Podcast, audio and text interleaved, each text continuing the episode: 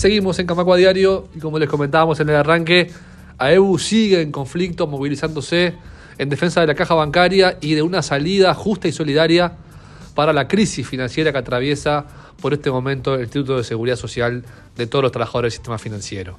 En la jornada de hoy, el secretario general de AEBU, Fernando Gambera, dialogó en Radio Universal y hizo una actualización de en qué está el conflicto, anunció más medidas que AEBU está tomando en la banca oficial, corte de horas extra, cambio de horarios en la banca pública y además dijo que la mesa de negociación que se instaló en el ámbito del Ministerio de Trabajo entre la caja bancaria y el Poder Ejecutivo todavía sigue trancado, todavía sigue sin acuerdos. Vamos a empezar escuchando un fragmento de la entrevista en el que justamente Gambera habla sobre este ámbito, sobre en qué está en este momento y dice que más allá de que hay un buen ambiente de trabajo y que hay un, objetivo común, todavía no hay soluciones y explica por qué todavía no han llegado a los acuerdos. El problema está en que ese buen ambiente y ese buen momento de trabajo que tiene esa, esa mesa eh, no termina de concretar y de tener eh, planteos concretos, acuerdos posibles, en base a que hay una actitud todavía muy muy rígida de los bancos privados en que bueno no no quieren este, de ninguna manera eh, perder ni un ni un peso de ganancia no y bueno esto es lo que seguimos insistiendo y ahí está un poco la razón del, del conflicto. Es fundamentalmente con la banca privada extranjera que tiene una posición eh, en donde todo lo justifica, pero eh, en realidad los números, eh, esa es la, la, ventaja que tiene nuestro sector, los números son de una fuente confiable como es el Banco Central, nadie la, puede contrastar y claramente han tenido las ganancias más históricas, récord, en, en, estos tres años a pesar de pandemia, con este, mil puestos menos de trabajo en el sector privado, ¿no? A continuación va a decir Gambera en el siguiente fragmento que seleccionamos de la entrevista de esta mañana con los colegas de Radio Universal,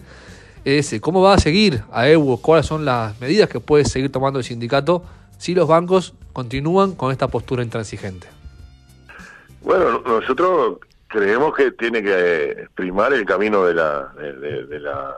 del convencimiento y de la persuasión y de, y de lo razonable, o sea, yo, eh, eh, tal cual lo están diciendo ustedes, ¿no? Este, ahí la responsabilidad de los bancos privados extranjeros sería ni más ni menos que hacer hacer hacer parte del esfuerzo al resto de los uruguayos que nada tienen que ver en este problema, eh, siendo que no, este, no tienen una razón para no poner, porque en realidad están ganando muchísimo más, ¿no? Yo qué sé, yo diría, este la clave la clave en ese en esa discusión está en, la, en lo que se ha dado en llamar en la ley del 2008 de la caja bancaria la prestación complementaria patronal que es en, para hablar en, para que todos nos entiendan es es una prestación eh, más allá eh, que se suma digamos a la a la prestación tradicional típica que es por por funcionario y por planilla eh, este que, está relacionada con el activo que tiene la la, la empresa en el balance, o sea, con el capital. Si la empresa introduce tecnología, invierte en, en, en, cuestiones que de última siempre terminan sustituyendo mano de obra, eso va a estar reflejado en el balance y termina indirectamente eh, aportando. Esta prestación complementaria patronal, dada la, la nueva realidad del, mundo del trabajo en general, pero en particular del, sistema financiero,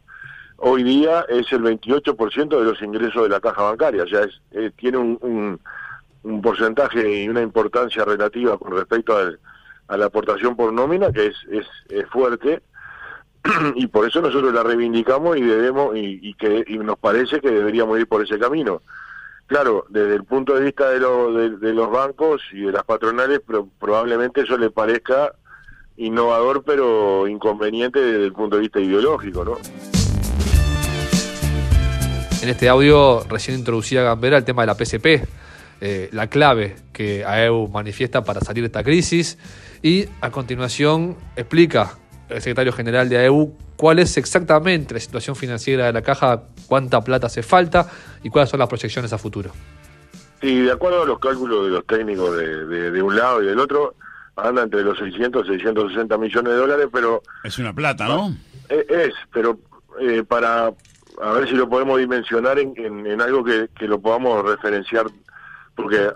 a todos nos cuesta hablar de millones y de danza de millones de dólares. Sí. Es, es un presupuesto anual, equivale a un presupuesto anual de la caja bancaria. Es un presupuesto anual que, dada la, la, la situación eh, eh, puntual que tiene la caja, que es que, que se sabía, ¿no? Que, que es que en 10 años eh, iba a tener que afectar sus reservas porque hay, hay una generación muy numerosa que se va a estar retirando entre este año y el 2033. Somos mucha gente, digo somos en primera persona porque acabo de cumplir los 60 años. somos muchos. uno de ellos. Soy uno de ellos, pero somos muchos que muy todos juntos cumplimos 60 años en estos 10 años y es factible que todos nos retiremos en esta en esta banda de 10 años. Pero pasado ese ese momento, el 2033, la, la caja bancaria eh, queda de nuevo con su stock de, de, jóvenes de esa época, digamos, y pasa a tener superávit de nuevo, de acuerdo a los calculatoriales, y, y recupera su reserva. Entonces, en definitiva, de lo que se trata es de encontrar una forma en que la caja, eh, con la garantía del Estado, pueda... Sobreviva esta circunstancia. Claro, pueda endeudarse, emitiendo títulos públicos o algún mecanismo financiero, que ese presupuesto de déficit de, equivalente a un año de presupuesto lo pueda licuar en 10 años y de esa manera honrar cualquier eh, situación eh, de endeudamiento que, contraiga y a partir de 2033 empezar a recuperar. Por último, vamos a escuchar un nuevo fragmento de esta entrevista en el que Gambera explica eh, el porqué de estas medidas que toma EU, por qué son paros sorpresivos, por qué son al final de la jornada, por qué el corte de horas extra en los bancos públicos y demás. Vamos a escucharlo. Bueno, eh, hay medidas que son en todo el sistema. Por ejemplo, destacó eh, el, corte total de horas extras es en, todo el sistema, este, porque es, el que es esa medida la que refleja el, el problema del que estamos tratando, ¿no? O sea, si, si, si tiene un efecto así, el corte de la cetra, es porque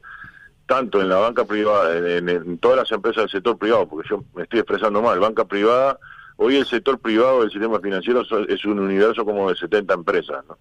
Este, entre colaterales y, otros servicios. Pero este, tanto el sistema privado como, como los bancos del Estado este, tomaron decisiones de de no reponer vacantes y de, y reestructurar personal que, que generó eh, mil puestos más o menos en cada uno de los dos sectores. Entonces, bueno, e, eso es general. Después hay medidas que son localizadas por, por empresa, tienen algún carácter sorpresivo para que tengan algún efecto, pero todo el esquema tiene muy en cuenta que, que no se afecten áreas sensibles de, de, la población. Hemos, hemos estos días evitado... pago de aguinaldos y demás, por aguinaldos, salarios.